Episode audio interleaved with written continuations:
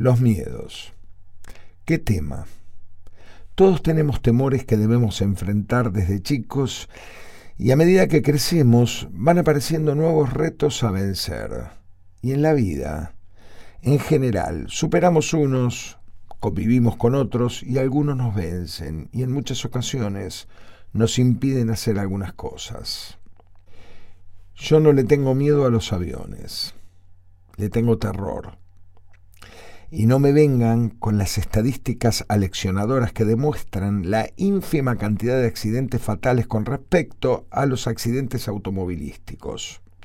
Estadística totalmente cierta, pero la que se impone en mi vida es otra que también demuestra que si estás en un accidente de tránsito, tenés altas probabilidades de sobrevivir.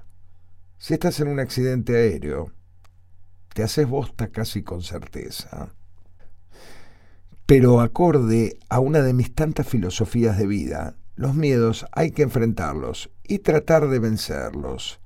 Así que me he subido a muchísimos aviones, absolutamente aterrorizado desde el preembarque. El terror me dura todo el vuelo, así sea de una hora o de catorce, hasta que el avión se detiene sano y salvo y me doy cuenta que sobreviví a la travesía. En resumen, que he logrado enfrentar este miedo, pero no vencerlo. Otro de mis temores es la altura. Pero este es raro. No me da miedo la altura de una montaña, pero me asusta mucho mirar desde un balcón o una terraza. Y este último temor lo comparto con mi hijo, aunque en el caso de él es mucho más intenso. En una oportunidad tuvimos que subir 10 pisos por escalera, ya que el ascensor del lugar era vidriado y el nene estaba completamente aterrorizado. Vacaciones en Villa Gesell.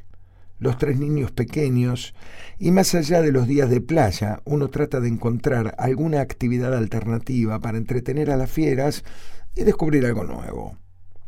Y Villa Gesell tiene un faro alto y nosotros lo descubrimos por casualidad. Nos acercamos y preguntamos si se podía subir. Sí, pero no en ese momento. Agendamos los días y horas de visita y lo dejamos como una interesantísima salida alternativa para alguna jornada desapacible. Yo no me subo ni loco, sentenció mi hijo con gran claridad. Entonces, asumiendo la responsabilidad educadora, inicié una serie de charlas sobre los miedos que todos tenemos y cómo enfrentarlos y encontrar la manera de que no nos impidan hacer algunas cosas. No me subo ni loco. Si te dejas vencer por el temor, puede pasarte que en algún momento más adelante no tengas alternativa y te veas obligado a subir a algún sitio alto y no vas a estar preparado para hacerlo. No me subo ni loco. Pensá en la satisfacción que te va a producir saber que lograste vencer algo que tanto temor te causa. No es la única cosa en la vida que vas a tener que enfrentar y ahora que sos chico es el momento de aprender, de prepararse para los escollos a sortear que te aseguro van a ser muchos. Es una prueba para ir forjando el carácter. Cuando tenga que sortear escollos voy a ver qué hago. Yo no tengo que enfrentar nada porque no tengo ni un carajo de ganas de subir ni forjar mi carácter. No me subo ni en pedo.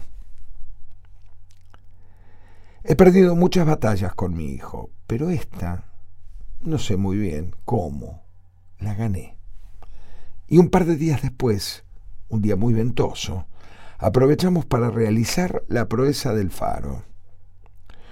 Una breve descripción. Es una construcción de ladrillos, una especie de tubo cerrado que se va achicando hacia arriba y en su interior tiene una escalera caracol con infinitas vueltas que balconea hacia adentro. Y por baranda solo un cañito con parantes cada tanto a la altura de la cintura, que se sentía bastante firme. Entre el caño y el escalón no había nada. Nos dividimos en dos grupos. Mi señora, con la nena más grande, formaban el grupo de avanzada, mi hija más chica y el nene tomados de mi mano en la retaguardia. Una estimación a simple vista me decía que la altura era la de un edificio de 12, 14 pisos, quizás un poco más. Y arrancó el convoy. Los del primer grupo con paso firme y nosotros un poco más lento. Mi hijo, algo muy poco habitual, no protestaba, lo cual me alarmaba un poco. Una vuelta, dos vueltas, tres vueltas. Nos detuvimos para descansar un instante. Mi señora y la nena nos sacaban dos vueltas de ventaja. Miré hacia abajo y ya estábamos lo suficientemente alto como para sentir cosquillitas.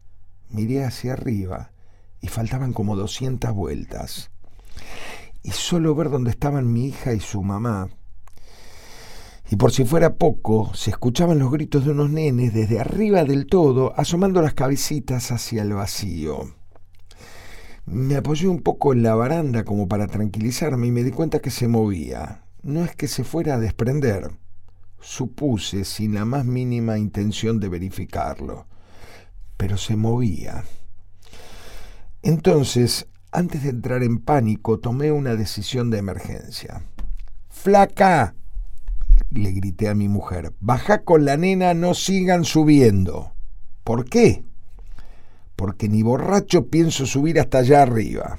Dicho lo cual, y ante la sombra de mi hijo, emprendimos la estratégica retirada. Más calmado, en el auto, que por suerte siempre anda a ras del piso, miré a mi hijo que no decía nada. ¿Aprendiste la lección? ¿Qué lección? Si no subimos. 50 horas escuchando todos tus argumentos sobre los miedos y qué sé yo qué más, y apenas arrancamos nos hiciste volver. Muy valiente lo tuyo. Menos mal que yo era el que tenía que aprender y enfrentar los miedos y prepararme para la vida y no sé cuántas cosas más. No sé de qué lección me hablas. La lección es muy sencilla. Hay que aprender a vencer o por lo menos enfrentar los miedos. Por supuesto pero no hay que ser pelotudo.